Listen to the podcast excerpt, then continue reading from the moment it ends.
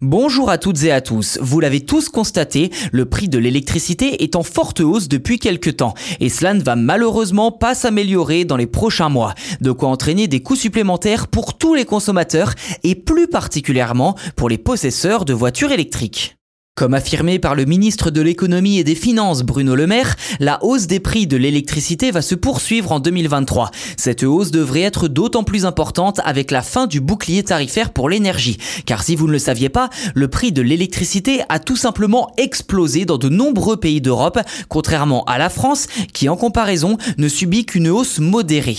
En Autriche par exemple, l'Agence nationale de l'énergie évoque une hausse de 256% du prix de gros de l'électricité sur un an dans le pays. Du côté des Pays-Bas, la hausse est si importante que pour aider les ménages, l'État a réduit sa TVA sur l'électricité de 21 à 9%. Certains fournisseurs ont même signé des contrats pour s'approvisionner à hauteur de 1000 euros le mégawattheure pour 2023, quand ce tarif n'était que de 85 euros il y a encore 12 mois.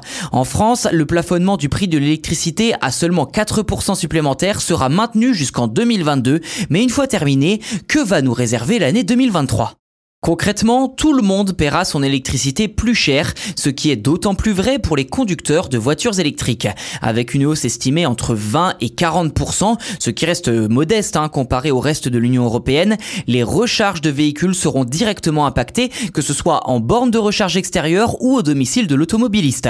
Ceci dit, plusieurs mécanismes sont à l'étude pour éviter que rouler en voiture électrique ne coûte plus cher qu'en voiture diesel ou essence. De son côté, le fournisseur d'énergie EDF prépare le lancement de l'option Tempo, divisée en trois tarifs différents pour inciter les consommateurs à profiter davantage du concept d'heure creuse.